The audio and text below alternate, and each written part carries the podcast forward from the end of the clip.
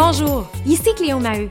J'ai la chance d'accompagner depuis des années des entrepreneurs dans la croissance de leur entreprise et j'avais envie de créer un podcast Histoire d'hypercroissance où on prend le temps d'échanger, de comprendre leur parcours souvent atypique et je prends même le temps également d'y inviter des experts qui viennent décortiquer la croissance de ces entrepreneurs-là, mais surtout de comprendre la différence qu'ils font dans la vie des gens. Dans cet épisode, j'ai le bonheur de recevoir la brillante et pétillante Isabelle Foisy, qui est à la tête de Point Cardinal, une entreprise qu'elle a décidé de créer après 30 ans de carrière. Donc, tout est possible. Elle prend le temps avec nous de nous décortiquer quels sont les aléas par rapport à l'innovation et la gouvernance dans les entreprises? Souvent des questions qu'on se pose lorsqu'on est en pénurie de main-d'œuvre. Comment je peux innover? À quel moment je devrais avoir un comité consultatif? C'est quoi la différence entre tout ça? Donc, elle est vraiment généreuse de son expertise, de ses connaissances, de son savoir-faire et elle nous partage les meilleures pratiques. Alors sur ce, je vous souhaite une bonne écoute.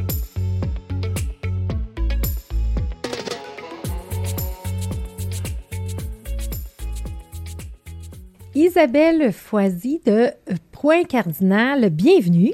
Merci de me recevoir. C'est un plaisir d'être avec toi. Oui, tellement contente que tu sois là. Écoute, je te dirais que euh, quand on a appris à se connaître, on a eu comme un coup de foudre professionnel. Tellement. Moi, euh, je me retrouve chez toi dans tes valeurs, dans ton sourire, dans ton approche, dans ta façon d'être authentique, vraiment. Oui. Et puis, euh, ben, on a tellement connecté qu'on est rendu dans le même groupe de femmes. donc, on est dans le même chef. Fait qu'on a la chance de se côtoyer. Fait que ça, je trouve ça vraiment euh, intéressant. Mais j'aime toujours, à Histoire d'hypercroissance, inviter des experts, des gens qui ont une expertise particulière, qui ont le même désir que moi d'avoir cette cet impact-là sur la croissance des organisations était, était tellement là-dedans que je pouvais pas pas t'inviter. Ben, je me sens bien privilégiée pour vrai que tu aies pris la peine de, de, me parler, de me demander ça me tentait-tu d'être là. Mais vraiment, c'est un plaisir pour moi. Euh, puis tu as raison, quand on a, euh, quand on fait des choses puis on a à cœur les entrepreneurs ou les organisations, ben je pense qu'on fait un bout de chemin pour aider le Québec à devenir meilleur. Puis je pense que ça, ça me drive au bout. Ouais. ben, puis tu, le, puis tu le fais depuis des années. Et là, je commence toujours par l'histoire de l'individu que je reçois. Mmh. Alors, quelle est l'histoire d'Isabelle qui, juste avant le podcast, me disait, ben, je réalise que j'ai 30 ans d'expérience en gouvernance. fait que ça ne nous rajeunit pas, mais quand même, explique-moi ton parcours parce que c'est tellement intéressant. Ben merci. Euh, ben en fait, euh, moi j'ai travaillé pendant une quinzaine d'années chez Bell. Je dirais que c'est pas, pas mal ça ma première job. Puis chez Bell, ben c'est comme une ville. Alors j'ai fait 22 000 affaires. J'ai fait de la gestion de projet, des ventes, dons commandites, relations publiques, relations de presse. J'ai été euh, vraiment en mesure de faire plein d'affaires différentes. Fait que c'était hyper excitant. Euh, puis chez Bell, c'est là que j'ai commencé à siéger sur des conseils d'administration. Ils nous poussaient, là, nous disaient, ben impliquez-vous dans votre communauté, faites donc, euh, impliquez-vous. Euh, puis, puis Bell aussi était un, partenaire important de plein d'organisations, des chambres de commerce, des fondations d'hôpitaux. Alors, c'est comme ça que j'ai commencé là, vraiment à pouvoir m'impliquer de, de, plus, plus profondément là, dans des conseils d'administration. Puis ensuite de ça, après Belle, ben ce désir-là de redonner dans ma communauté, d'être proche des gens, puis proche des entrepreneurs m'a amené à prendre la position de présidente et directrice générale de la Chambre de commerce de l'Est de Montréal. Alors je me suis dit, je vais refaire ça deux ans je disais à mes chums de filles, je suis comme au spa quand j'étais à la chambre de commerce de l'Est. Il me semble que je me sens bien. Je me sens entourée de gens que, que j'aime, avec lesquels je me reconnais. Puis finalement, ben écoute, je suis restée là presque sept ans. J'ai eu un coup de foot. Tu parlais de coup de foot tantôt. Oui. mais des coups de foot professionnels, puis des coups de foot dans ta job, là, ça arrive pas si souvent que ça. Puis j'ai été hyper contente parce que j'ai rencontré des gens, plein d'entrepreneurs, des présidents d'entreprises. Puis ce qu'il faut que vous sachiez, ou ce qu'il faut que toi tu saches, c'est que dans ma tête, depuis longtemps, ben moi, je voulais être entrepreneur. Puis c'est la première fois que quelqu'un m'a dit Hey Isabelle, t'es donc bien une bonne entrepreneur. Puis ça m'a comme frappé au cœur directement parce que je suis pas un mot que j'utilisais pour moi. Je le voyais chez les autres. Puis c'est Guy Lagagnère qui m'a dit ça, puis il me disait T'es vraiment une super entrepreneur. Ça, ça a résonné chez moi. Puis là, ce désir-là d'être à mon compte ou d'être entrepreneur, d'être, d'avoir une business, là, ça, c'est comme ça me hantait. Mais ton background, c'est quoi? T'es-tu, une, viens-tu d'une famille d'entrepreneurs? Ben, mon père est avocat, il est arbitre de grief en relation de travail, il était à son compte, mais euh, pas d'une famille, non, pas nécessairement. Je pense que c'est ce désir-là d'entreprendre, ce désir-là de faire une différence, ce désir-là de sentir que je contribue à plus grand que juste Isabelle Foisy, ça m'a toujours hyper animée de me dire, ben, puis je, retrouve ça beaucoup dans les conseils d'administration, puis on aura sûrement l'opportunité d'en parler. Oui. Fait que ça, je suis donc sept ans à la Chambre de commerce de l'Est, en amour avec les gens, en amour avec les entreprises, en amour avec le territoire. C'est un joyau, là. Euh, que je connaissais peu ou pas. Je n'ai pas de l'Est de Montréal. Puis euh, j'ai appris à découvrir ce territoire-là. Puis je me disais, my God, faut faire de la lumière, puis il faut amener des projets porteurs sur ce territoire-là pour justement donner toute la couleur à ce territoire-là. Fait que j'ai sept ans. Ensuite de ça, ce désir-là d'entreprendre, je te le disais, j'ai été associée dans un cabinet comptable, euh, un grand cabinet comptable à Montréal pendant deux ans. J'étais responsable de la stratégie, puis de l'innovation, puis le développement. Puis là, je me suis dit, ah, ça, c'est mon, c'est ma façon à moi de commencer à être entrepreneur avec d'autres associés, puis je vais partager le risque. Je pense que j'étais un peu chicken pour vrai de me lancer en affaires encore. Puis là, ben j'ai fait ça pendant deux ans, puis j'ai le gouvernement du Québec qui était venu me chercher pour partir Québec Innove. Donc ça aussi, c'est un pour moi, c'était hyper entrepreneurial parce qu'on parlait de ça de zéro. Donc, j'avais pas d'employés, pas de bureau, pas de mission, pas de vision, pas de stratégie d'entreprise. Il fallait bâtir ça. Puis je me disais, wow, incroyable. Je vais avoir vraiment ce, je vais être avec, on va parler d'innovation. J'ai fait beaucoup de projets d'innovation chez Bell. Bon, euh, euh, j'avais aussi la responsabilité de l'innovation chez euh, dans le cabinet comptable. Je m'en vais chez Québec Innove. Là, je me disais, wow, entreprise, innovation, ça va être génial. C'est quoi le mandat à l'époque de Québec Innove? Ben, en fait, c'était de mettre en lien les 14 000 chercheurs du Québec avec les entrepreneurs. Donc, on a près de 250 000 PME au Québec, grosso modo. Fait que le lien, c'était de mettre ça ensemble pour justement provoquer que nos entreprises soient plus innovantes. Comment est-ce qu'on fait pour que les idées des entrepreneurs et les idées des chercheurs, ben ça fasse puis qu'on réussisse aussi à contaminer nos entrepreneurs, puis on leur donne le goût de mieux innover, mais aussi des structures puis des mécanismes pour les aider euh, à, bien innover. Donc, de rencontrer les bonnes personnes aussi qui étaient pour être en mesure de, les aider à développer des nouveaux produits, des nouveaux processus, puis aussi les mettre en lien avec des différents financements. Puis évidemment, Québec innove. Bon, mais ben, le financement, c'est du financement public auquel les entrepreneurs avaient accès. Donc, on faisait ce lien-là auprès des différents financements et les différentes expertises. Fait que toi, tu as commencé, tu as créé ça. Bien, en fait, le gouvernement a créé ça. C'est pas moi, c'est à part, entière. Oui. mais tu sais, je veux dire, c'était toi qui étais en charge de, de, de gérer ça. Puis ça a duré combien de temps? Bien, moi, j'étais là trois ans. Quand je dis moi, on avait toute une équipe. J'avais un conseil d'administration extraordinaire composé d'entrepreneurs et de chercheurs. Donc, euh, on a créé ça ensemble. Puis là, bien, la beauté de ça, c'est qu'on le gouvernement du Québec actuel a créé euh, le Conseil de l'innovation du Québec. Alors, on a transféré ce qu'on avait bâti chez Québec Innove auprès du Conseil de l'innovation du Québec parce qu'il se donnait, le gouvernement se donne le, les moyens de pouvoir vraiment tout mettre au même endroit. Donc, on a, on a transféré les gens. Comme un peu une consolidation. Oui, exact. Puis je pense que c'est nécessaire dans, dans l'écosystème aussi de faire de la consolidation pour avoir les meilleurs joueurs aux bons endroits, puis que les entrepreneurs savent vraiment vers où aller, vers où se tourner, mais aussi que le gouvernement ait euh, les, les, bons joueurs aussi pour travailler sur les stratégies québécoises de recherche et d'innovation.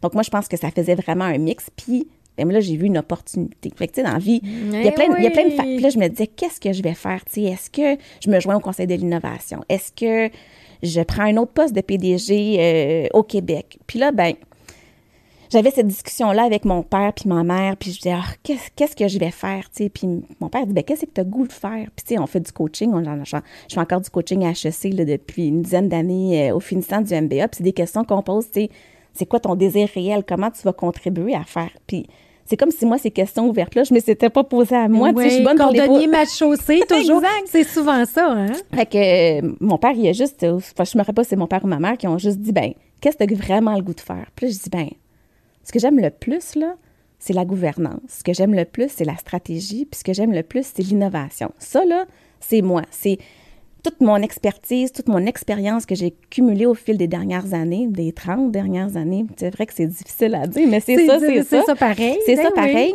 Fait que, ben, je me suis dit, ben, pourquoi je me lancerais pas en affaires? Puis là.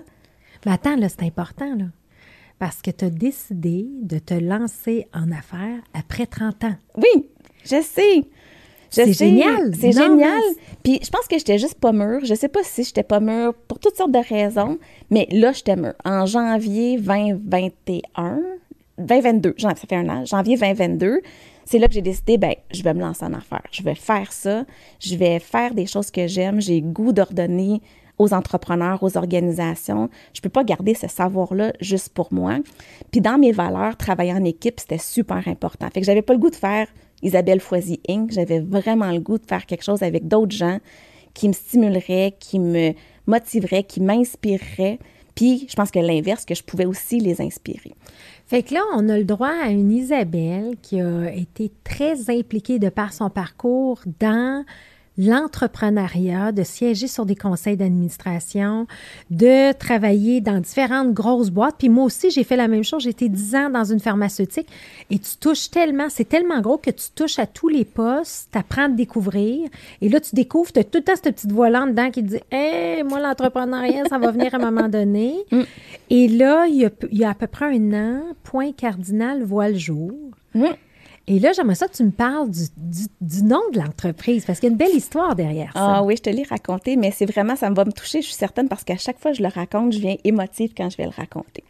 Alors, en gros, euh, quand j'ai décidé de partir euh, l'entreprise, je vais le nommer comme ça, j'ai, euh, moi, j'ai une personne dans ma vie qui m'a beaucoup marqué. C'était ma grand-mère maternelle. Elle s'appelle Madeleine. Je vais juste te dire son nom, mais je le sens dans le trémolo dans ma voix. c'est correct. Eh ben, c'est ça. Fait que euh, ma, ma grand-maman Mado, que j'appelais comme ça, a été une figure super marquante pour moi tout au long de ma vie. Et puis, euh, j'allais la voir régulièrement. Puis, dans ma vie, j'ai habité à Ottawa pendant quelques années.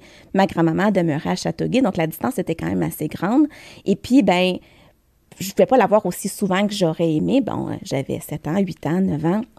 Et puis donc, euh, elle me disait, quand tu vois un cardinal, Isabelle, dis-toi que je pense à toi. Et puis donc, euh, fais comme si j'étais là. Alors, chaque fois que j'ai vu un cardinal dans ma vie, ben je pensais à ma grand-maman, puis je me disais, ah, je suis en train de lui parler, puis de... Il y en a qui ont des amis imaginaires. Moi, j'avais des cardinaux imaginaires à peu près partout au Québec, puis partout où j'allais. Et puis donc, euh, c'est ça, ça a commencé comme ça. Puis donc, quand j'ai voulu faire mon entreprise, ben je voulais appeler ça au début Cardinal Conseil. Puis là, mes parents m'ont dit, un peu poche, c'est le nom de quelqu'un d'autre. Personne, oui, mais grand-maman, ça va être un leg à ma grand-mère, puis tout ça. Fait que là, ben, ça a quand même resté dans ma tête que je me disais, bon, c'est peut-être vrai que ça a moins rapport cardinal, conseil, puis comment ils vont savoir que je fais de la gouvernance, de la stratégie, de l'innovation.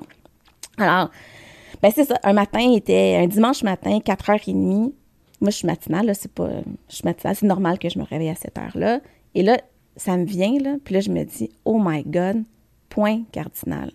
C'est exactement ça, c'est la boussole, c'est l'orientation, c'est exactement ce qu'on a de besoin pour ce que je fais. Puis j'en parle, j'ai encore des frissons parce que je me dis, j'ai trouvé ce nom-là. Puis là, vous pouvez vous imaginer, là, je vais sur GoDaddy, puis là, je tape, est-ce que quelqu'un s'appelle Point Cardinal au Québec? Je peux-tu je peux acheter ça, ce site-là? Ça, ça existe-tu? Je peux-tu avoir le nom de domaine? Puis là, c'est marqué genre 12,95 pour un an. Le point cardinal. je change ma carte de crédit, j'achète à 4h30 le matin le, point cardinal. Puis c'est ça que c'est comme ça que ça a commencé mon histoire avec le point cardinal. Après avec 30 ans d'expérience dans la gestion, la gouvernance et tout ça, d'avoir fait des parcours, là, tu dis, ça y est, je me lance. Oui, oui. Puis je me suis pas lancée toute seule. J'ai décidé de me lancer avec ce, ça, ce collectif-là de femmes parce qu'on est beaucoup de femmes dans ce collectif-là. On a peu d'hommes, je les aime, je les veux aussi dans mon organisation, mais ça donne que là, on a beaucoup de femmes qui sont des femmes avec de l'expérience extraordinaire, tous des gens, des anciens, des, PDG, des présidents de board, des femmes qui ont vraiment eu la chance de goûter à l'opération, qui ont, qui ont vécu ce que c'est d'être en entreprise. Puis là, ben, on est au service de d'autres gens qui font ça dans la vie. Fait que on a une expérience terrain extraordinaire, puis ça nous permet vraiment de faire bouger l'aiguille auprès de nos gens, puis cette crédibilité-là, cette expertise-là qu'on amène. Bouger l'aiguille, ben oui, cardinal, ça en plus. Dans, je, suis pas un marketeur dans, la vie, là, mais ça, ça marche, t'as raison. Ben oui, ben oui. OK, fait que là, tu as bâti cette équipe-là. Puis là, dans le fond, moi, je vais revenir un peu sur ton parcours parce que l'innovation au Québec. Mettons, on prend l'innovation au sens large, euh, qu'est-ce que tu as découvert, tu sais, quand tu as commencé à mettre le nez là-dedans? Parce qu'on va parler de la gouvernance, mais tu sais, mm. juste, tu sais, innovation au sens large. Là, tantôt, tu as dit rapidement connecter les chercheurs avec les organisations. Moi, j'en vois des PME, puis ils trouvent ça difficile. Ils n'ont pas nécessairement les moyens. Mm. Ils savent que c'est important. Ils ne savent pas comment. Alors, tu sais, c'est quoi, c'est quoi l'histoire derrière l'innovation euh, dans les entreprises, dans les PME? Bien, j'ai eu la chance de faire une tournée du Québec. Fait que je suis allée rencontrer là, à peu près 250 entrepreneurs à travers le Québec. Puis j'en ai profité pour rencontrer nos centres de recherche, les centres collégiaux de transfert de technologie, les universités pendant cette tournée-là que j'ai faite à travers le Québec. Puis c'est comme si c'est deux langages différents. C'est comme si les entrepreneurs parlent le langage A, Puis les chercheurs parlent un langage B. C'est un peu comme quand on essaie de lire les textos de nos jeunes. Là, des fois, on comprend pas tout ce qui est marqué. Ben, c'est comme si ce vocabulaire-là, parfois, n'est pas nécessairement bien compris. Je pense que c'est une des raisons pour laquelle c'est pas facile de les mettre ensemble puis de comprendre exactement ce qui se passe. Puis quand on parle avec nos chercheurs, ben l'innovation, ça a vraiment, il y a des mécanismes, il y a quatre types d'innovation, puis il y a des expertises qui sont développées. Puis nos entrepreneurs, eux, souvent, ben pour les PME, je vais parler plutôt parce que les grandes entreprises ont souvent des VP innovation, puis c'est plus structuré. Mais parlons des plus petites organisations qui sont le tissu du Québec. Là, ben, il y en a plusieurs qui ont moins de 100 employés. la majorité, 98% des PME au Québec, ben ils ont moins de 100 employés. Alors, cette masse-là, ils n'ont souvent pas une personne dédiée à l'innovation. Ils ont souvent des gens qui vont travailler, qui vont avoir des bonnes idées, qui vont être en mode créativité. Mais l'innovation, c'est un muscle qui se développe. Puis on peut faire beaucoup d'erreurs avant d'avoir des vrais résultats.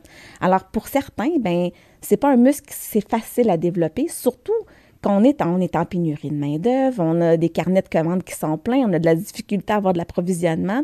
Alors, ben les propriétaires d'entreprise ou les présidents mais se retrouvent à faire l'opération. Puis quand on parle d'innovation, ça veut dire aussi qu'on rêve à plus tard, on rêve à quelque chose qu'on va faire plus loin. Puis souvent, on manque de temps pour mettre vraiment le temps qui prend, que ça prend pour innover parce qu'on ne pense pas à aller aussi loin. On ne pense pas à dans cinq ans, dans dix ans. On, voit l'arbre, on ne voit pas la forêt. Exact. Puis, tu sais, je peux faire un lien aussi entre la gouvernance et l'innovation, si tu me permets, juste deux minutes, ben parce que moi, je vois que c'est. Il y a vraiment là. C'est intimement lié. C'est intimement lié. D'ailleurs, on a fait chez Québec Innove un sondage euh, auprès de, faudrait pas que je me trompe de chiffre, là, mais en tout cas, mettons, euh, je me rappelle pas combien d'entrepreneurs on a, on a rencontrés, mais plusieurs centaines d'entrepreneurs dans le sondage qu'on a fait avec Léger. Puis en fait, ce que ce, ce sondage démontrait, c'est que les entreprises qui ont un conseil d'administration puis qui ont une bonne gouvernance innovent 67% plus que les entreprises qui n'ont pas de conseil d'administration. C'est pas rien, là. C'est incroyable. Donc, quand on a un conseil d'administration puis qu'on a des gens qui nous aident à voir loin, bien, l'innovation vient dans les discussions parce que quand on a un conseil d'administration, le but d'un conseil d'administration, c'est d'aider à la pérennité des organisations.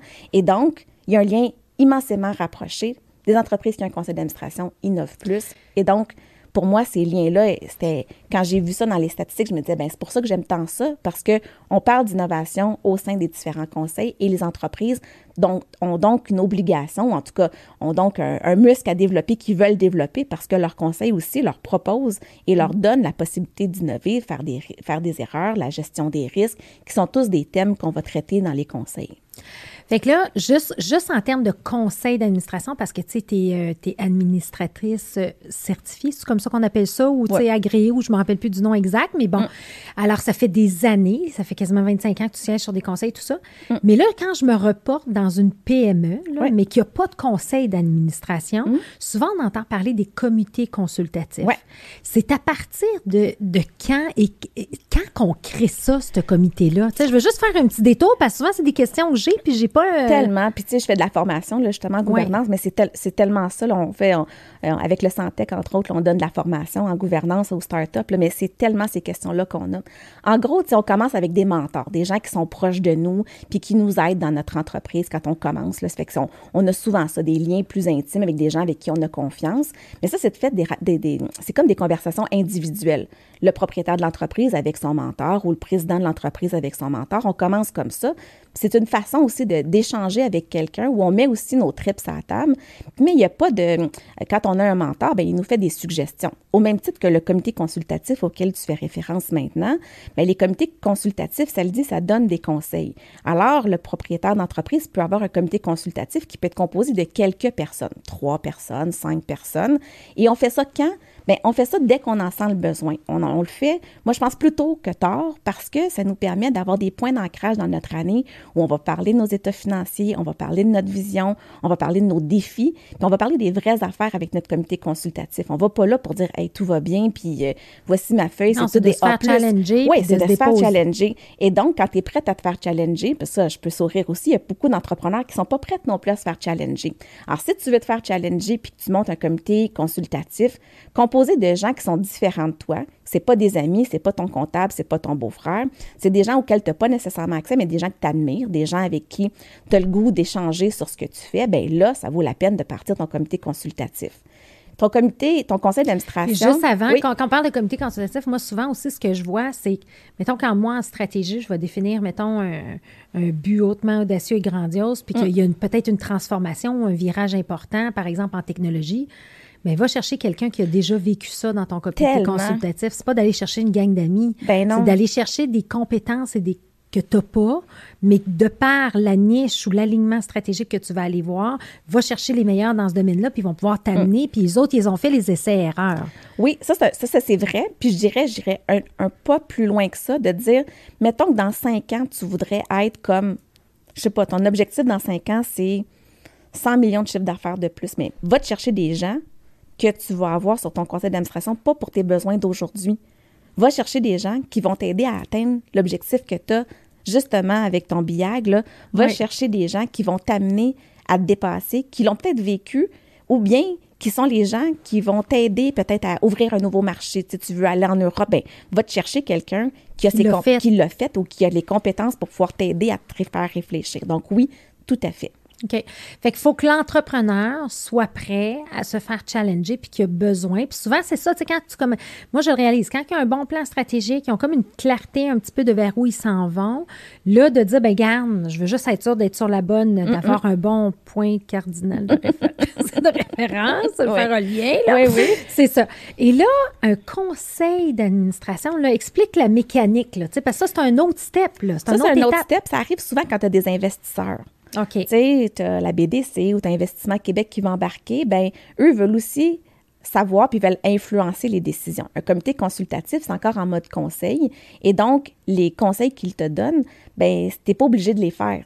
Tu demeures euh, président de ton entreprise, puis tu as des conseils qui t'ont donné. Quand tu as un conseil d'administration, tu demeures encore propriétaire de ton entreprise, mais les décisions qui sont prises sur ton conseil d'administration, ben tu dois les faire. Tu vas les faire en, en apportant là, tes idées, tu vas apporter euh, euh, ton, comité, ton comité de direction va sûrement t'apporter des va apporter des sujets sur lesquels vous allez traiter sur votre conseil d'administration. Mais le conseil d'administration, ben ça le dit, ça va prendre des décisions. Et donc, les décisions qui sont prises au conseil d'administration, ben elles sont, sont effectives. Ça, fait partie, il y aura un, procès verbal, euh, on va prendre en compte euh, différents éléments dans, vous allez déterminer l'ordre du jour, vous allez travailler ensemble pour euh, mettre en place les différents mécanismes justement de suivi. on parle de gestion de risque, on parle de, de, bon, on parle d'innovation aussi qu'on pourrait mettre à l'ordre du jour de notre conseil d'administration. donc, il, y a des, il y a des éléments de, de, vision, donc de création de valeur qu'on va parler au conseil d'administration qui est un peu le futur, mais on va aussi parler euh, des éléments, par exemple, historiques, par exemple, les états financiers, euh, la gestion des risques et des éléments qui sont passés et donc que tu vas pouvoir rendre compte. Là, il y a une partie de reddition de compte là, qui va se faire au conseil d'administration. Et donc, le conseil va vouloir voir comment est-ce que les, les, actions que tu poses comme équipe de direction sont en ligne avec la planification stratégique avec laquelle tu, tu fais très bien avancer les organisations. Oui, je comprends. Puis, euh, puis c'est ça. Puis les, les conseils d'administration, à 67% j'aurais jamais pensé ça. C'est fou, hein?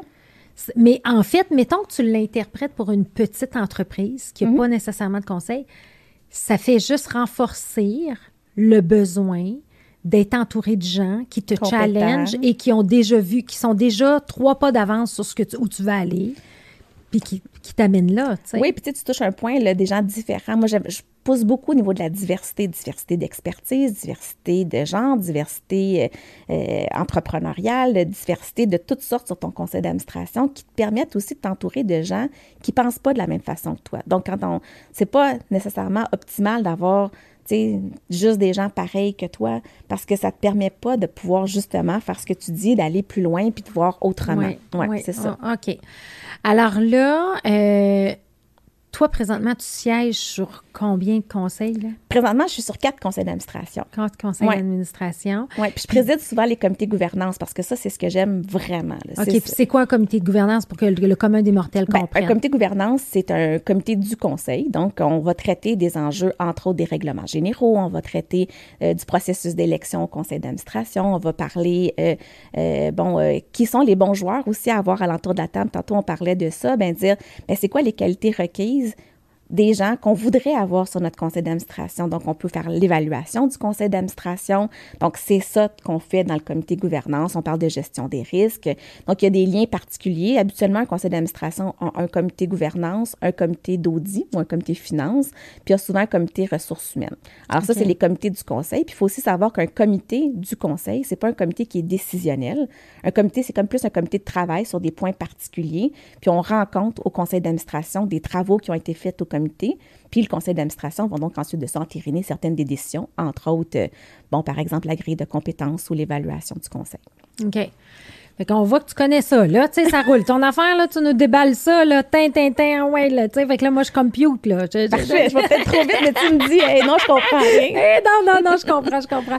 Non, mais c'est intéressant de le voir, c'est ça, de, le voir d'un point de vue, parce que, tu sais, je sais que dans notre auditoire, on a beaucoup quand même de, de petites, moyennes entreprises, puis, tu sais, c'est toujours de comprendre ça. Mais qui débute, si j'avais un conseil à leur dire, là, entourez-vous de gens, exactement comme tu dit ça, puis d'avoir un comité consultatif, là. Moi, j'en ai un pour mon entreprise, là, même si je suis toute jeune. J'ai pas beaucoup de gens sur mon comité consultatif encore, mais je le sais que je les rencontre à telle période, à telle période. Puis là, ben, ça me permet d'en faire un temps d'arrêt parce que la vie va vite. Tu sais, on est dans, nos choses à tous les jours. On, a des clients avec lesquels on parle. On, on, veut motiver notre équipe. Mais quand on a ces rencontres-là, ben, ça fait un point. On peut parler de nos états financiers. On peut parler de est-ce que ça va bien? Est-ce que j'ai une diversité au niveau des clients que j'ai? Est-ce que euh, quel genre de client je veux avoir? Est-ce que j'ai une offre qui est trop large? Est-ce que j'ai une offre qui est trop spécifique? Mais ça, la personne ou les personnes qui sont sur ton comité consultatif sont là pour te voir grandir, sont là pour ta pérennité d'organisation. Puis quand tu es assez ouvert pour pouvoir dire les vraies affaires, j'ai des craintes, euh, je suis pas certaine de qu'est-ce que je vais faire, est-ce que les décisions que je prends, euh, ça fait du sens? Ils peuvent. C'est un réseau aussi de plus que tu vas chercher. Fait que ces gens-là, comme ils veulent que tu réussisses, ben ils t'amènent aussi des clients parce que ils savent ce que tu fais, ils connaissent aussi les compétences que tu apportes c'est aussi d'autres gens qui peuvent t'aider dans leur réseau à faire connaître ton organisation. Puis ça amène aussi de la crédibilité. Tu on parle souvent de sponsorship. Ben, quand tu as un conseil d'administration, c'est aussi des ambassadeurs de ton organisation, de ton entreprise, mais c'est la même chose au niveau des comités consultatifs. La même chose. Puis c'est quoi les fréquences à peu près?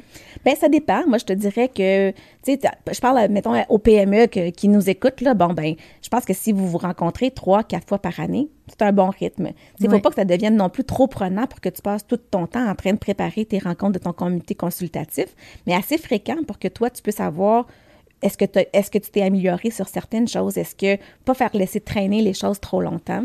Alors moi, je pense que ça, c'est bon. Puis pas avoir trop de gens non plus sur ton comité consultatif. D'avoir des gens qui amènent leur contribution stratégique unique. Ça, c'est toi qui m'as montré ça dans un des bootcamps que j'ai fait avec toi. Mais quand tu es capable d'identifier chaque personne sur ton conseil d'administration, sur ton comité consultatif, qu'est-ce qu'ils apportent de particulier pour te faire grandir, puis qui connaissent eux aussi la valeur, pourquoi eux, ils sont là, oui. bien, ça nous amène à avoir des discussions hyper intéressantes, franches, puis qui te poussent à voir plus loin. Puis c'est ça, je pense aussi, puis moi, je le vois, mes clients qui ont des comités consultatifs, euh, cette semaine, tu sais, j'étais avec une cliente, là, puis elle a dit, ben là, le comité consultatif m'a dit que je connaissais pas bien ma compétition. Là, je dis, OK, ben garde, on a fait un exercice, on a fait le market map. Fait que là, on l'a remis. Fait que ça, tu t'assures juste de toujours être au-devant puis prévenir les coûts au lieu d'être en mode réactif. Ça mm. accélère aussi ton processus décisionnel. Tellement. Puis tu sais, faut pas voir ça comme un contre l'autre. Ils sont là pour les mêmes raisons. Puis j'ai déjà vu, moi, parce que j'en suis des clients aussi euh, qui ont des comités consultatifs. Puis des fois, le président de l'entreprise, des fois, il peut un peu frustré, dire, ben là, Colin, tu sais, euh, ben, on m'empêche d'avancer, tu sais, mais peut-être qu'il y a une bonne raison, peut-être que ton projet n'était pas assez ficelé, peut-être que si les questions ont été posées, c'était clair dans ta tête, mais peut-être que c'est pas clair pour les gens avec qui tu parles, peut-être que tu avais des angles morts puis tu les as pas vus, puis ces gens-là te permettent peut-être d'éviter des erreurs fâcheuses. Et puis peut-être que tu vas juste le retarder d'un mois ou deux ton projet, peut-être qu'il va être plus fort. Alors, il faut pas voir ça comme en contradiction, il faut vraiment voir ça comme étant il y a des briques ici, là, mais c'est ça, des briques qui montent une par-dessus l'autre, puis ça permet de faire la base, ça solidifie la prise de décision. donc, un élément clé, c'est d'avoir confiance aussi. L'étape 1, là, tu sais, de, la confiance doit être là mm. pour euh, s'entourer. Fait que là, on a parlé un peu de ben, de gouvernance, des comités, tout ça. Fait que ça, je pense, ça peut donner des belles pépites d'or à nos entrepreneurs de réfléchir à ça. Et tu plus à l'étape, j'aime bien la façon dont tu l'amènes. Tu es-tu à l'étape mentor où tu as besoin peut-être de trois, quatre personnes, puis tu te commets à chaque euh, trimestre mm. à les rencontrer, puis à te dévoiler, à te déshabiller complètement, puis dire voici où j'en suis, euh, challengez-moi, là, tu sais. Euh. fait que ça, je, ça, je le vois, c'est tellement bénéfique. Et plus, plus tard, tu peux avoir le, fameux conseil d'administration où là, c'est un autre game encore là pour les bonnes raisons. Mm. Tu veux quelque chose à dire? oui, oui, vas-y, ben oui, Quand tu me parles du comité consultatif, la grande différence entre les mentors et euh, le comité consultatif, c'est parce qu'ils sont plusieurs. Et comme ils sont plusieurs, entre eux aussi, ils peuvent faire avancer des idées que tu vois hmm. peut-être pas juste quand tu es avec une personne, le mentor. Fait que si tu as plusieurs mentors, par exemple, qui sont alentour de toi qui devient ton comité consultatif, si tu veux. C'est la force du collectif. C'est la force du collectif. Et donc, c'est un peu, c'est un peu comme ça que j'ai bassé aussi, point cardinal, c'était avec cette force-là d'avoir des gens d'un collectif de gens avec des expériences différentes qui rendent aussi ça plus fort puis qui permettent vraiment de nous faire avancer. Mm. Fait que là, on a parlé du volet gouvernance. Oui. Là, j'aimerais ça qu'on revienne dans le volet innovation. Oui. Parce que là, tu as parlé des chercheurs, puis qu'il y avait comme une genre de dichotomie, là, tu sais, euh, la vision des chercheurs version des... Moi, je le vois, là, tu l'as très bien décrit, les entreprises au Québec, ils ont comme même pas le temps de penser à innover, mais c'est une entreprise qui n'innove pas meurt. meurt. That's it. Fait, fait, fait, que là, on a, on a démystifié l'importance de, de, la gouvernance puis de bien s'entourer, mais comment, comment on peut aider les entrepreneurs à avoir ce, ce muscle-là à développer l'innovation chez Bien, Parlons-en d'innovation, puis trouvons des entrepreneurs qui ont innové, puis qui sont capables d'en parler à d'autres entrepreneurs. Je pense que ça parle un entrepreneur qui entend un autre entrepreneur parler que ça a fonctionné pour lui, puis pourquoi l'innovation a été déterminante dans sa façon de faire son, peu importe que ce soit des produits, des procédés, bien, je pense que ça, ça résonne chez un entrepreneur. Parce que c'est un semblable qui lui parle, c'est quelqu'un qui a mis ses tripes, qui a mis sa, maison, qui a hypothéqué, il, a vécu les mêmes problématiques. Et puis des fois, ben on le voit pas. Ah, donc, moi, je pense que ça, cette collaboration-là entre entrepreneurs et entrepreneurs qui parlent d'innovation, ça fait du sens. OK. Mais, mais, mais pareil, là, tu sais, comme tu dis, la majorité des entreprises, on n'auront pas nécessairement un VP innovation. Mm. Euh, Comment, par où qu'on commence? C'est quoi les, les, les ben, ressources? De le, démystifier, c'est déjà bon. D'en parler, c'est extraordinaire. Il y a de plus en plus d'articles. Je ne sais pas si vous lisez la presse. Je ne sais pas si c'est parce que moi, je le vois plus parce que j'étais là-dedans, puis j'ai lu, puis je me dis, oh my God! Effectivement, on parle un peu plus, on parle d'innovation. Mais il y a le Conseil de l'innovation du Québec. Il y a aussi des experts en innovation qui peuvent aussi les accompagner, qui peuvent les aider. Le gouvernement a mis en place plein de mécanismes là, pour pouvoir, euh, pouvoir aider les entrepreneurs. Ce qu'il s'agit de faire aussi pour les entrepreneurs, c'est de pas de penser que c'est si compliqué. C'est pas si compliqué que ça. Mm. On pense que c'est une grosse montagne, on pense que c'est complexe. Puis oui, il y a eu des histoires euh, plus difficiles ou plus, plus, plus, complexes qui se sont passées, mais c'est pas la majorité. Donc moi, je dirais, allez, aller à la rencontre de gens qui peuvent vous aider. Puis si vous innovez pas, ben posez-vous la question, ben si vous, vous innovez pas, est-ce que votre compétition, elle, innove? Mm-hmm. Bien, si la réponse à ça, c'est oui, bien, tu le disais tantôt, là, vous allez pas avoir de. Vous pas. T'assures pas la pérennité de la business, là. T'assures pas la pérennité de la business. Puis souvent, je je me, j'en ai rencontré des entrepreneurs qui, entrepreneurs qui me disaient, ben moi, j'ai pas besoin d'innover, ça va bien mon affaire. Mais on peut pas pousser l'innovation, mais la beauté là-dedans, c'est qu'on est en mode relève d'entreprise. On le sait, il y a plusieurs entrepreneurs qui maintenant cèdent leur entreprise. On en voit de plus en plus. D'ailleurs, euh, il y a plein de mécanismes fiscaux qu'on voit qui se mettent en place pour aider les entrepreneurs à pouvoir faire de la relève, soit à l'interne ou, euh, avec, euh, ou à l'externe. Mais quand on a des nouvelles personnes qui arrivent en place, ben peut-être que la nouvelle génération est aussi peut-être plus habile à pouvoir parler de gestion de changement, à parler d'innovation, de créativité. Et euh, je pense qu'on est en bonne position pour pouvoir parler davantage d'innovation parce que c'est vrai que ça prend ça prend le courage aussi d'innover. Ça prend le courage de se reposer des questions. Est-ce que je vais continuer à faire la même chose pendant les 30 prochaines années ou moi, je me vois comme étant euh, un acteur de changement, un acteur où euh, mon entreprise, je vais la rendre encore plus grande, plus pérenne, avec une meilleure croissance? Je, mm-hmm. pense que ça fait aussi partie là, de la base, de la raison pour laquelle certains entrepreneurs innovent pas. Ils restent là où ils sont aujourd'hui. Ils se contentent. Je sais pas s'ils se contentent ou ils se complaisent. Puis peut-être pour certains, ben ça va OK parce que les carnets de commandes sont pleins puis ils se posent pas 22 000 questions. je pense que c'est un défi, un défi de tous les instants, mais c'est un défi qu'il faut percer.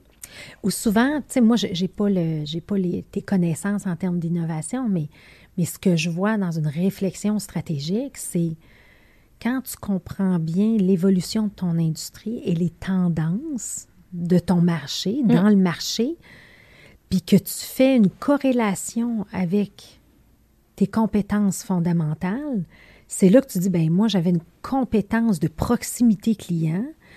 Par exemple, mm. ben, aujourd'hui, ta proximité client, comment tu vas innover pour la faire dans un monde virtuel? Tu sais, c'est quand, quand tu dis des fois, c'est comme si des fois on cherchait la.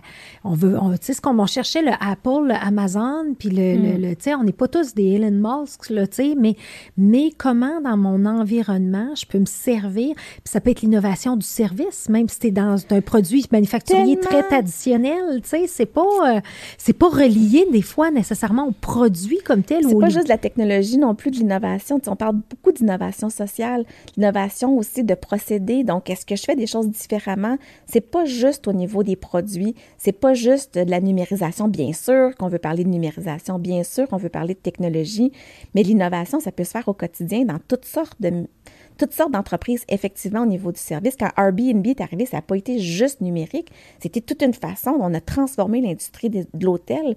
Alors, comment est-ce que cette transformation-là a eu un impact sur plein de gens? Mais comment toi, il faut pas que tu sois, je pense qu'on ne peut pas juste être spectateur de notre industrie, on ne peut pas juste être spectateur de ce qui se passe. Il faut être participant, il faut être, faire partie de ceux qui vont faire une différence puis qui vont trouver des solutions pour amener la prochaine façon de faire ou le, le prochain la prochaine situation, mais c'est pas obligé d'être transformationnel. ça peut être aussi juste incrémental. Tu parlais d'iPhone, ben entre l'iPhone 10 et l'iPhone 11, il y a eu des innovations pareilles. C'est pas comme quand l'iPhone est arrivé, mais il y a de l'innovation, la même chose. Alors, moi, je pense qu'il faut pas être gêné de parler d'innovation, puis peut-être qu'on ne sait pas ce que c'est l'innovation non plus. c'est un mot qui est assez galvaudé. On parle d'innovation à plein de sauces, oui, mais je pense qu'il y a plein d'entreprises qui s'en rendent même pas compte qu'ils innovent. Ils ont juste ce muscle-là de ne pas rester sur leur laurier puis qui font des choses différentes. Puis comment tu la définirais justement, l'innovation? Bien, l'innovation, ben, en fait, je, je vais poser la question pourquoi on innove? On innove parce qu'on a soit une opportunité ou bien on a une menace. C'est pour ça qu'on innove. Oui. Hein? Bon. Alors, une fois que tu sais ça, ben, est-ce que ça t'arrive dans ton entreprise d'avoir des menaces ou des opportunités? Puis ensuite de ça, ben, tu as juste à te poser la question qu'est-ce que je fais quand j'ai une opportunité? Puis qu'est-ce que je fais quand j'ai une menace? Sais, la COVID a été une super menace pour beaucoup d'entreprises, mais a été aussi une opportunité pour plein d'entreprises. Sais, au début de la COVID, là, moi, j'ai vu des entreprises qui se parlaient pas, pas en tout, qui se sont mis à se parler. Là. Ils faisaient des jeans, puis ils se sont mis à faire des masques. Bon, ben, c'est pas la même industrie, c'est pas la même affaire, mais ils ont partagé leur réseau, ils ont partagé leur façon de faire, les industries. Il y a eu une collectivité de gens qui se sont mis ensemble. Ben, ces rencontres-là improbables ont donné quand même des résultats pas mal extraordinaires. Oui, exactement. Fait qu'il faut pas chercher aux quatre coins du monde, puis. Puis qu'est-ce que tu penses? Parce que moi, souvent, quand je travaille avec des plus petites PME, je les invite à faire un comité innovation. Donc, mmh. prendre les gens les plus créatifs dans l'organisation pour être capable au moins de, de répertorier toutes ces bonnes idées-là, des prioriser. C'est-tu des bonnes pratiques? Y a-tu des meilleures pratiques qu'on pourrait recommander? Bien, je pense que c'est déjà une bonne étape de faire ça, de faire des cellules d'innovation, d'avoir un comité innovation. Ça peut s'appeler toutes sortes de choses. On parle aussi beaucoup de co-création. Puis quand on met des gens dans, dans, dans, des modes, mettons, ouverts, bien, on réussit à penser autrement. Puis je pense que c'est un peu ça, ce muscle-là que tu peux commencer à développer. Euh, est-ce que tu l'appelles l'innovation? Est-ce que ça peut faire peur? Je sais pas. Moi, je pense qu'au contraire, ça devrait être euh, valorisé puis mis de l'avant, puis qu'on célèbre ces coups-là. Puis on devrait aussi célébrer nos erreurs. Moi, je pense suis beaucoup de la culture de dire, ben oui, focusons sur ce qu'on peut faire de mieux, mais aussi, si on fait des erreurs, là, ben c'est-tu la fin du monde? Mais qu'on regarde ça, puis je me rappellerai tout le temps, j'avais rencontré une entrepreneur, euh, puis euh, une belle rousse, là, puis elle avait de la fougue, puis elle me disait, ben moi, j'innove depuis des années, puis une innovation que j'avais faite sept ans auparavant, ben ça marchait pas, ça n'a pas marché, puis j'avais mis tellement de temps, tellement d'argent dans ce projet-là, été découragée, puis ça y a pris du temps avant de recommencer sa prochaine innovation. Sept ans plus tard, l'innovation qu'elle avait travaillée auparavant, ben là, c'était le bon moment, le timing était là, le financement était disponible. Faut juste pas les laisser puis les jeter, nos innovations passées ou nos erreurs passées. Apprenons, gardons-le. Est-ce qu'on a, un, a un cartable de nos erreurs? Est-ce qu'on a un cartable des innovations qui ont moins bien réussi? Bien, il ne faut pas les jeter. Il faut juste apprendre puis voir, ben est-ce que le timing peut être bon plus tard pour des choses qu'on a faites peut-être avant? C'est ça. Puis c'est qu'il n'y a pas de recette. Hein? Si ça serait facile, tout le monde la ferait, là. Mais la recette du gâteau va être bien différente pour chaque organisation, là. Exact. Puis euh, je pense que d'avoir, d'en parler d'innovation, puis de le mettre à l'ordre du jour, soit sur les conseils d'administration, sur ton comité de direction, d'avoir un comité, je pense que c'est sain. Euh, puis, tu sais, au même titre qu'on parle de marketing, de ressources humaines, de, euh, de finances, ben pourquoi on ne parle pas d'innovation? Oui. Ah, mais moi, moi c'est un devoir que je me fais sur les boards sur lesquels je suis. Je pense que c'est important qu'on parle d'innovation. C'est important qu'on parle d'innovation dans mes offres de services, j'en parle. Qu'est-ce qu'on fait pour aider les entreprises aussi à mettre ça dans, leur agenda ou en tout cas en perspective? Comme tu dis, c'est un muscle. Il faut le développer. Il faut le développer, puis c'est essentiel pour la pérennité des organisations. Parce que oui. Oui. Fait que là, gouvernance, innovation. Mm-hmm. Puis là, tu as un troisième volet dans le point cardinal qui est la stratégie. Fait comment tu intègres tout ça, là? Bien, en fait, moi, je pense que c'est la beauté. C'est les entreprises qui sont prêtes à parler de tout ça pas mal de façon simultanée, mais on réussit à faire des avancées. Puis c'est pas, euh, tu sais, c'est pas une switch on-off, la gouvernance. La même chose que l'innovation. C'est pas on en fait, on n'en fait pas, on en fait, on n'en fait pas quand tu commences à faire quelque chose, j'imagine que c'est comme quand on fait du jogging ou peu importe, ben on devient meilleur avec le temps. Puis quand on réussit à parler de gouvernance, de stratégie puis d'innovation dans les planifications stratégiques ou bien dans un audit de gouvernance, ben ça nous permet vraiment de, de monter une structure ou de, de travailler avec l'organisation pour leur donner tous les outils dont ils ont besoin pour le futur. Pour le futur, mm, exact. Et c'est là que Point Cardinal est né. Et quel genre de mandat concrètement? Tu, peux-tu me donner des exemples? tu n'arrêtes pas de me dire que tu as des. Oh, j'ai des super beaux clients, je suis contente. Je suis tellement contente. Ben, en fait, on a des clients dans toutes sortes de secteurs d'activité. Ça, pour moi, c'est super intéressant. on, a on a surtout des clients dans les OBNL, on a des clients dans des organisations, des grandes associations, des fédérations. en fait, ça vient surtout quand. Euh, quand le conseil d'administration se rend compte ben, que soit que ça fonctionne moins bien, ou il y a un nouveau DG, un nouveau président de conseil, puis là, ils se disent, ben, on veut redonner du renouveau à notre conseil d'administration, on veut alléger, on trouve que la structure qu'on a présentement répond pas à là où je veux être plus tard, ça nous empêche d'avancer, on ne peut pas prendre les bonnes décisions parce qu'on ne soit pas les bonnes personnes, ou bien la structure en place, les règlements généraux actuels sont nous aident pas à vouloir être agile, par exemple, ben c'est là qu'on vient en place. Puis la même chose au niveau de la stratégie d'organisation, ben ils veulent revoir, ils veulent faire un ajustement, ils veulent mhm. euh, se, projeter dans l'avenir. Donc, c'est là où on intervient. Puis là, tu as une équipe multidisciplinaire. Oui. Ça, c'est le fun. Tu sais, en un an, tu es rendu, comme je pense, 13 membres d'équipe. Oui. Je suis pas mal excitée parce que je me j'ai des gens que j'aime. Ils m'inspirent au quotidien. C'est des gens qui... Euh, me permettent d'être meilleurs, qui nous amènent, quand on a des discussions, là, tu sais, toutes sortes de gens de différents horizons, partout au Québec, là, c'est, on n'est pas tous à Montréal, j'en ai à Sherbrooke, à Québec, euh, dans le bas du fleuve, il y a, du monde partout. Et puis, ben, quand on parle d'un sujet où on a une problématique, par exemple, avec une, entreprise ou une organisation, et je me dis, le quotient intellectuel au pied carré ici, c'est incroyable. Puis c'est super stimulant pour nous de se faire challenger avec d'autres gens qui ont vécu d'autres choses, tous des gens terrain, mais ça apporte une richesse là, dans nos discussions, dans nos échanges. C'est ça. je, me sens hyper choyée. On a fait euh, une rencontre à Noël juste avant qu'on soit confiné, déconfiné, puis on, se regardait, puis on se disait, My God, on a du fun à travailler ensemble. On est-tu privilégié de faire ce qu'on aime avec des gens qu'on aime, des clients qui sont aussi, qui ont le goût de grandir? On est dans une business, quand ils viennent nous voir, c'est parce qu'ils ont le goût de faire avancer des choses. Mais ça, d'être dans, avec des gens qui ont aussi l'esprit créatif, l'esprit innovant, l'esprit de vouloir être dans l'action. Ça ne peut pas faire autrement que nous mettre dans l'action. Puis moi, je pense que c'est ça qui m'anime à tous les jours. C'est les gens avec lesquels je travaille, les clients, intéressant. Ben, surtout après 30 ans, quand tu pars en affaires, tu veux le faire pour les bonnes raisons, pour avoir du fun. Exact, exact. Tu tu veux pas, comme tu disais, on ne veut pas s'en aller là 7 jours. Mais le fait, mais la qualité, en fait, ce qui revient tout le temps, là, puis là, toi, tu es, dans l'hyper-croissance de ton entreprise. Puis tu sais, c'était pas nécessairement ça que tu visais, mais mais de le faire de la bonne façon avec les bonnes personnes qui vivent les bonnes valeurs, qui ont ton ADN, qui sont tous des experts dans leur domaine, fait en sorte que tu as plus d'impact. Puis c'est ça que j'aimerais démystifier souvent.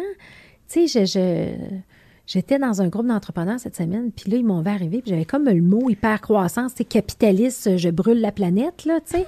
puis, des fois, j'ai souvent ce commentaire-là, tu sais, puis je me dis, non, euh, les gens que je reçois ici, ce sont juste des gens qui veulent maximiser le plein potentiel avec des gens qui en ont envie, des ambitieux de la vie, des entrepreneurs ambitieux qui ont le goût de changer des choses. Puis puis nous, ce qu'on aime faire, c'est je peux-tu venir t'aider à maximiser ce plein potentiel-là avec mes connaissances que j'ai bâties à travers les, les X nombre de dernières années, puis on, je vais juste t'aider, puis on va le travailler ensemble, puis c'est comme wow, là. Vraiment, tu sais, puis on, on, on, se rend pas compte non plus des, moments magiques que ça crée. Puis moi, j'aime ça prendre une photo dans ma tête, de me dire incroyable. Tu sais, moi, ma paye, c'est pas le chèque que je reçois, c'est le client qui me dit Hey, si vous n'aviez pas été là, on n'aurait pas trouvé ces idées-là, ou on n'a pas, on serait pas allé jusque-là. Puis quand tu parles des valeurs, là, on n'a pas peur de dire les vraies affaires. Es-tu sûr? Tu sais, j'en ai qui viennent, je vais faire une planification stratégique en un mois et demi, là, on a six semaines, go, go, go, on veut faire ça. Ben, moi, je pense que ça prend plus de temps que ça. Puis je pense que ça prend le temps de l'absorber, de le grandir, de, de, de te l'approprier. Oui. Puis on dit les vraies affaires, puis il y a des vraies affaires aussi qui sortent, puis des fois, on ne veut pas entendre les vraies choses. Alors, ben, quand on prend un moment, puis qu'on dit, bon, on a fait, euh, on a rencontré tant de personnes, voici les grands éléments, voici nos recommandations, voici ce qui ressort, ça fait réfléchir les gens aussi. Puis quand on réfléchit avec eux, puis qu'ils ne prennent pas comme étant une menace, puis qu'ils ne prennent pas ça comme étant personnel, mais qu'ils voient ça pour grandir, puis qu'ils soient en hyper-croissance, pas juste en dollars, mais c'est peut-être des meilleurs employés, c'est peut-être d'autres marchés, c'est peut-être... Euh, peu importe ce que l'entreprise... Avoir un impact plus grand que eux, tu sais, Ça peut être un impact environnemental, ça peut être un impact social, Bien sûr que ça peut être un impact financier aussi, mais c'est pas ça qui est recherché à la base souvent les gens veulent aussi laisser une empreinte. Ils veulent laisser leur marque. Les entrepreneurs que je rencontre, ils veulent pas juste faire ça.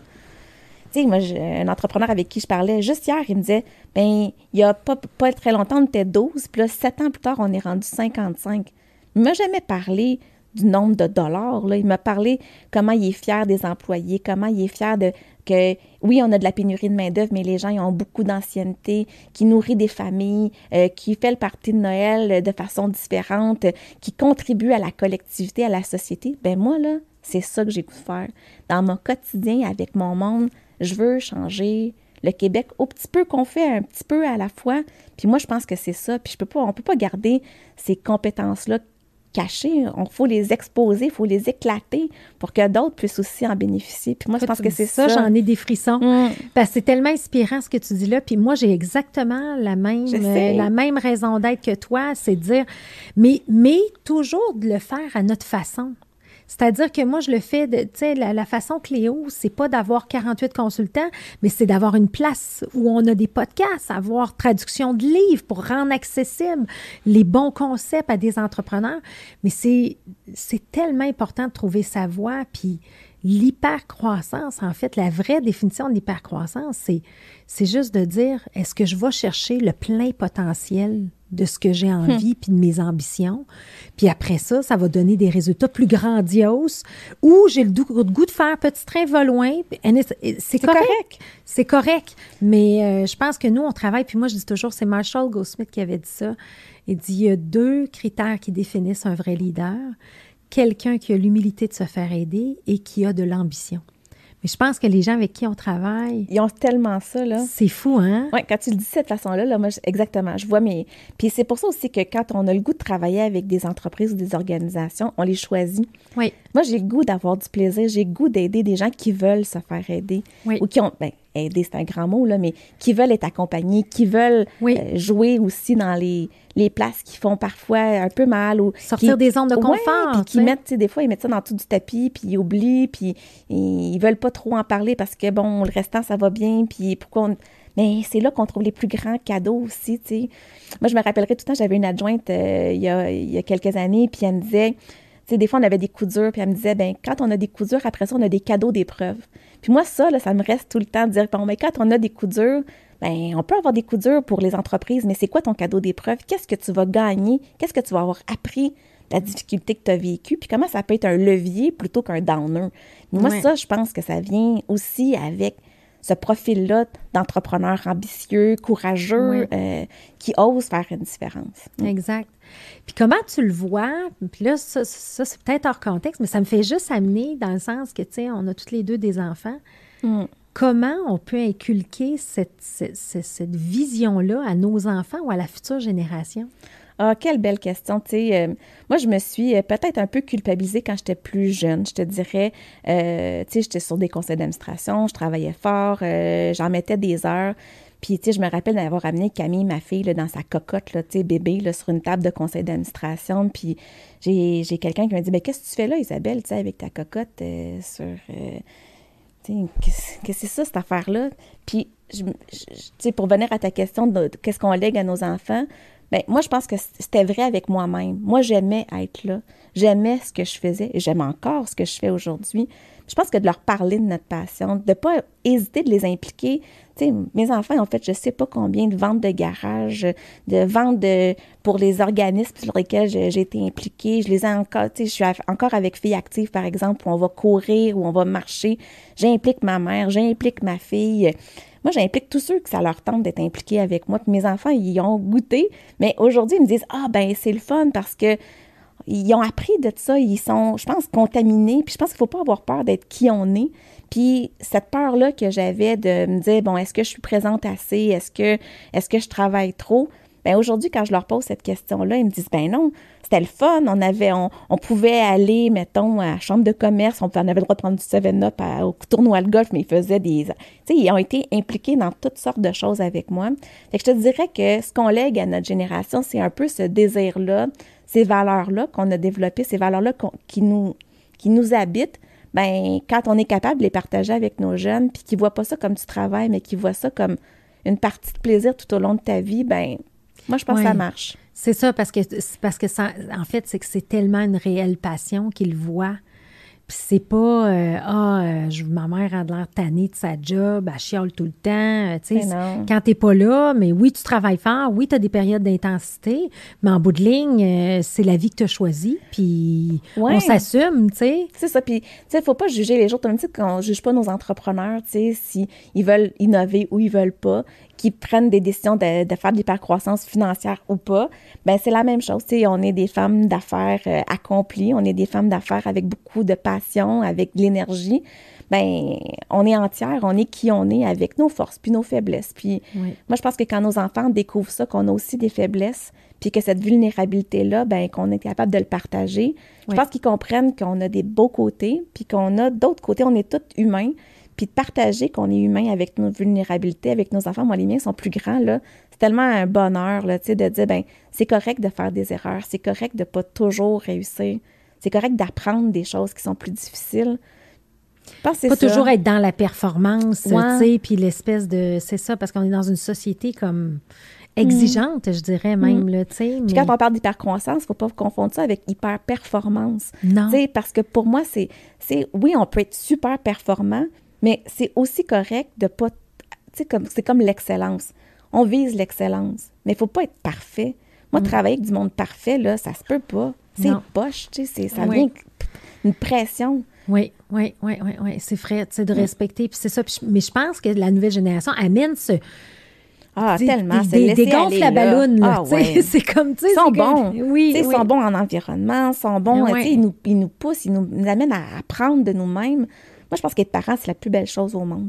Pour moi, euh, ça nous amène à être des meilleures personnes. Euh. Puis dans, dans la relève, justement, dans les entreprises que tu vois puis que mm. tu constates, euh, comment tu vois les conflits générationnels, tu sais, dans le fond, dans cette évolution-là? Comment, comment tu vois cette intégration? C'est drôle, hein? Moi, j'ai des jeunes jeunes qui travaillent avec moi aussi, là, puis je me dis, ah, avoir des conflits, puis on a toujours des plus jeunes qui travaillent avec nous autres, plus, on vieillit, plus, plus, plus, plus on des plus jeunes. Mais moi, je vois pas ça comme des conflits. Je sais qu'il y a plein de livres qui ont été écrits là-dessus. Moi, je pense que quand tu as des valeurs similaires, tu trouves des solutions. Moi, je suis une fille de solutions. Puis c'est qui qui avait écrit là, que la nouvelle génération là, va euh, euh, complètement, euh, complètement perdue? Puis ça datait de, je sais pas, 1800, je sais pas quelle année. Là, je me rappelle pas de qui a écrit ça, mais moi, je pense que c'est pas des conflits de génération. Moi, je pense que de part et d'autre, il faut regarder, c'est être à l'écoute, c'est d'être ouvert. Puis peut-être que certains éléments qui nous apportent est différent de qui on est. Puis, ben tant mieux. On s'entoure de gens différents en âge, puis on s'entoure de gens différents qui, fait, qui font que notre entreprise ou notre organisation est bien meilleure parce qu'on n'a pas juste une façon de voir, pas juste un type de personne. moi, je te dirais ça. Oui, c'est ça, parce que moi, je, le vois, j'ai beaucoup, tu sais, puis moi, j'ai des entre, des clients, en fait, que, tu sais, euh, il y a des repreneurs où, euh, par exemple, le père va laisser carte blanche, il a pleinement confiance à ses enfants, il voit le potentiel, puis il comprend qu'il ne le fera pas de la même façon, puis c'est correct. Mm. Il y en a d'autres, c'est des control freaks, excusez-moi le terme, l'anglicisme, mm. mais c'est des gens contrôlants, mais semble ils vont l'être dans le tombe, tu sais, jusque, tu sais, fait que pour ça qu'il faut faire nos, choisir nos batailles. Mais je pense que tu as trouvé le, mot concret, c'est, c'est d'avoir l'écoute. Hmm. Moi, j'apprends tellement de mon fils de 14 ans, là. Puis, tu sais, moi, je parle tout le temps de mes affaires d'entrepreneur. Mais t'es arrivé ça, mais t'es arrivé ça. Puis là, puis, tu sais, je demande, puis il y a une, bonne intelligence. Je dis, François, t'aurais fait quoi dans cette situation? Ben, dis-moi, je le vois comme ça, maman. Tu sais, puis là, j'étais comme, hey, j'avais pas vu de cette perspective-là, de cet angle-là. Et c'est là qu'on embarque dans les organisations aujourd'hui. Euh, je parlais avec Martin de la Roseville d'Apiculture qui parlait de l'importance de, c'est quoi une culture forte? C'est de connecter. Mm.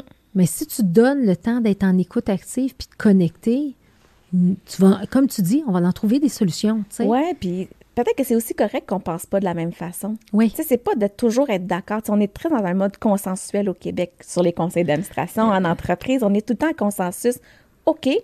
Mais c'est aussi correct d'avoir un débat, puis qu'on entende les propositions des autres. Puis je pense que c'est peut-être qu'on comprend pas la première fois, puis peut-être qu'on n'a pas saisi l'importance de ce qui est dit une première fois. Mais si on continue à vraiment d'avoir des lieux de, où on peut débattre avec beaucoup de bienveillance. Là. Je dis pas qu'on se débat avec les points, mais qu'on ait un, lieu non, où mais on un challenge constructif. Puis les jeunes nous poussent à devenir meilleurs, nous poussent avec d'autres façons de faire. Puis on n'a pas, on pas la science infuse. Puis ce qui fonctionnait il y a 20 ans, ben peut-être que ça, il y a certaines choses qui fonctionnent encore, mais il y a peut-être d'autres affaires qui fonctionnent moins. Alors, ah soyons ouverts aussi à nous autres aussi innover dans notre façon de faire. Euh, innover. Garde, à rien tout le temps. C'est ça pour avoir un bon point cardinal. on s'en va. Exactement. Écoute, Isabelle, on pourrait parler des heures et des heures, mais y a-t-il des sujets qu'on devrait discuter ensemble pour le bénéfice de nos auditeurs? Parce que tu as tellement de connaissances et de savoir, de dire qu'est-ce que tu voudrais qu'on jase là? On a parlé de nos enfants. Ça, je pense que c'est important d'amener ça. Oui. Tu sais, moi, je pense que peut-être l'équilibre, tu sais, peut-être qu'on peut parler d'équilibre. On a, on a frôlé un peu ce sujet-là. Moi, je pense que notre équilibre, c'est souvent peut-être ce qui arrive quand on parle en, termes de différence de, de, génération. Oui. Tu sais, on parle de l'équilibre, mais cet équilibre-là, il est propre à chacun. Puis moi, je pense qu'il ne faut pas être en mode jugement de l'équilibre de nos plus jeunes qui peut-être font un meilleur équilibre tant, tant de loisirs, tant de travail, tant de vacances ou peu importe. Mais moi, ce qui me rend heureuse peut être différent de ce qui rend heureux quelqu'un d'autre. Fait que moi, je pense que l'équilibre aussi est quelque chose qui est euh, propre à chacun. Oui. Puis euh, d'en parler, puis d'échanger par rapport à ça, ça peut peut-être aussi être intéressant. Oui, non, c'est vrai, l'équilibre, exactement. Puis, c'est ça, puis tu sais, de réaliser aussi quand tu es entrepreneur, euh, tu sais, moi, je réalise que les entrepreneurs, c'est des gens qui vont avoir des grands moments d'intensité, là, c'est pas, euh, mm. pas égal. Il n'y a jamais une journée qui est égale, mais des fois, ça va y aller, work mm. hard, play hard, là, il y a beaucoup de ça. Fait que ça, c'est quelque chose d'important. Peut-être la santé mentale, tu dis qu'on parle de ça? Ah, je suis un conseil d'administration, moi, de Relief, qui est un organisme en santé mentale. Puis les entrepreneurs, on est... Euh, bien portés à être, euh, à peut-être pas nécessairement parler, mais on voit de plus en plus de, gens, d'entrepreneurs qui peuvent parler de santé mentale. On a des bons leaders au Québec qui nous ont parlé de santé mentale. Puis je pense qu'il ne faut pas garder ça comme un tabou. Puis on a tous de proches, de loin, des gens qu'on connaît qui ont des enjeux de santé mentale. Puis je pense qu'il faut mettre ça de l'avant, euh, cette capacité-là de s'entourer aussi de gens différents. Peut-être aussi des gens qui ont une compréhension différente pour nous aider aussi à mieux comprendre qu'est-ce que ça a comme impact? Oui, puis comment on joue à l'intérieur de soi. Puis des entrepreneurs, c'est aussi des gens qui sont beaucoup dans les extrêmes. Ils sont hyper performants. Ils ont des doutes souvent. On le voit chez, plusieurs de mes clients. Je ne sais pas si toi, tu vois ah ça oui, aussi. exactement. Mais ce sont des gens qui sont si propices à vivre des enjeux de santé mentale. Puis souvent, ils, gardent ça pour eux. Moi, je pense qu'on parlait que des bons entrepreneurs vont chercher de l'aide pour leur entreprise. Mais un bon entrepreneur, il faut qu'il aille chercher de l'aide pour lui aussi. Puis il y a tellement de, de, de possibilités d'être accompagné. Il y a beaucoup d'organismes qui sont là aussi pour aider euh, nos entrepreneurs qui ont des enjeux de santé mentale, puis pas avoir peur d'en parler, pas avoir honte d'avoir des enjeux de santé mentale. Ça. me fait penser quand j'ai lancé le livre euh, Mon, mas mon masque à oxygène en premier avec Kevin Lawrence, il a parlé beaucoup de du continuum de la santé mentale avec les différentes zones qui étaient du vert, le jaune, l'orange et le rouge. Le rouge, tu as des pensées suicidaires, ça va pas mm. du tout. As des, souvent, tu as des dépendances à l'alcool, peu importe tout ça. Quand tu es dans le vert, tu es joyeux, tout ça. Le 2, tu procrastines, puis tu sais, le, le, mm. jaune, puis tout ça. Et quand il a fini sa conférence, j'ai facilement trois, quatre clients qui sont venus me dire OK, je suis dans une zone rouge, là, puis ça va pas du tout. Puis, puis puis c'est à ce moment-là que j'ai vu des entrepreneurs qui ont commencé. Et, on s'entend-tu que dans la vie d'un entrepreneur, c'est sûr qu'il va y aller dans son rouge. Il prend des risques, puis il est ambitieux, puis il, Bien sûr. il va y aller. Mais notre devoir, je pense, comme humain, c'est de dire si tu vas dans une zone rouge, réside le moins souvent possible et reviens à des rituels de résilience, des rituels où tu prends soin de ta santé, de ton corps, de ton esprit, de ton âme. Et ça, je pense la pandémie a amené ce lot-là, chose qu'il n'y avait pas avant. Je pense qu'on en a parlé plus. On, on, a parlé plus de santé mentale parce que je pense que tu as raison, là, on a mis comme une loupe sur les enjeux de santé mentale par la pandémie parce que l'isolement, parce que, bon, moins de gens avec qui parler. Mais je sais pas, tu sais, euh, comment ça ça, se développe pour chacune des personnes parce que des enjeux de santé mentale, des fois, c'est aussi des conditions. Alors, tu sais, euh, je pense qu'il y, a toutes sortes de, façons. Puis, auto, tu sais, il y a des ateliers d'autogestion qui existent aussi, donc qui peuvent aider les gens dans leur façon de pouvoir adresser peut-être certains enjeux. Puis, as-tu vu un changement dans, justement, les conseils d'administration ou les... Tu sais, comment, comment les, les, fameux... les équipes ça a été quoi l'impact de la pandémie? Comment ça a évolué? Tu, hmm. sens-tu une fatigue chronique? Je, sens une fatigue. Je sens un, comme euh, ça repart, ça arrête, ça repart, ça arrête. Et ça, là, c'est, on ne sait plus sur quel pied danser. tout le monde a hâte de recommencer. le printemps est à nos portes. On est super excités. Mais c'est comme si on ne on sait pas trop. on, on, on, anticipe de vouloir revenir peut-être à certains éléments. Et puis, je pense que je pense que dans la, il va falloir qu'on apprenne de ce qui s'est passé dans la pandémie. Il y a peut-être des bonnes choses aussi qui sont sorties des éléments de la pandémie. Mais c'est vrai qu'il y a une fatigue. Je sens la fatigue, je sens euh, le retour au travail. Pour certains, c'est ils veulent, d'autres peut-être moins. Donc, c'est on n'est pas tous des, des, bêtes sociales. Là. Donc, euh, tu sais, il, il, faut être à l'écoute. Je pense qu'il y a quelque chose d'important à, à pas à pas faire euh, penser que tout le monde est, dans la même place. Je pense que les gens sont à toutes sortes. Tu parlais de d'écarts, de zones. Je pense qu'il y en a qui sont prêtes, il y en a qui sont un peu prêtes, puis il y en a qui sont pas prêtes du tout.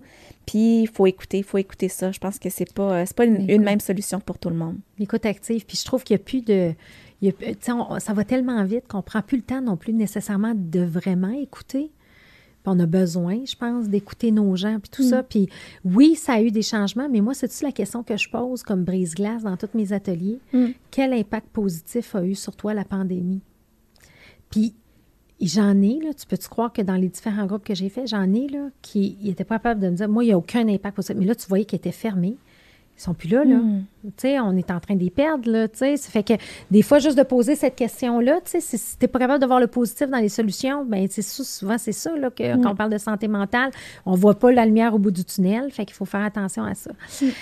Écoute, euh, Oh, j'aurais tellement, j'avais, j'avais tellement de questions, de choses que je voulais parler avec toi et tout. Là, le temps est limité. Fait que je pense qu'on a couvert les sujets gouvernance, l'importance de la gouvernance, stimuler le muscle de l'innovation, s'assurer d'avoir une bonne stratégie pour intégrer tout ça. Tu bâti une équipe d'experts de renom qui te ressemble et, où vous souhaitez avoir un impact euh, sur toutes ces belles organisations-là. Qu'est-ce qu'on peut souhaiter pour Isabelle pour la suite quand on regarde en avant? mais d'entourer des gens comme toi, d'avoir d'autres gens avec qui on peut échanger, puis qu'on peut changer le monde à notre façon. Puis plus on va être en train de contaminer les autres de ce bonheur-là d'innover, de d'agir en bienveillance, puis de vouloir voir plus grand, être en hypercroissance. Moi, je pense que c'est ça. Il ne faut pas arrêter de s'entourer de gens euh, qui, qui rêvent, puis des gens qui euh, voient la vie avec le verre toujours à moitié plein, puis en étant réaliste que des fois, ben, faut apprendre de nos erreurs. Oh, que c'est sage. Merci beaucoup. Merci à toi. C'était super agréable. Oui, c'est le fun. Merci. Merci.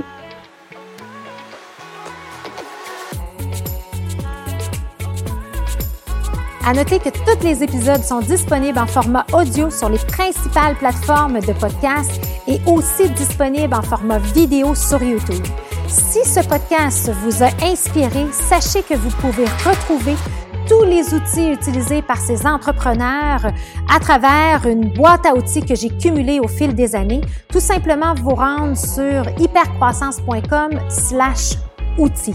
Pour en savoir plus sur Hypercroissance, n'hésitez pas à nous suivre sur les réseaux sociaux. On partage une panoplie d'informations, d'articles, d'outils pour vous aider dans votre croissance sur les réseaux sociaux. Et si ce podcast vous a plu, ben, je vous invite à le partager avec quelqu'un à qui ça pourrait être utile. Merci et à bientôt.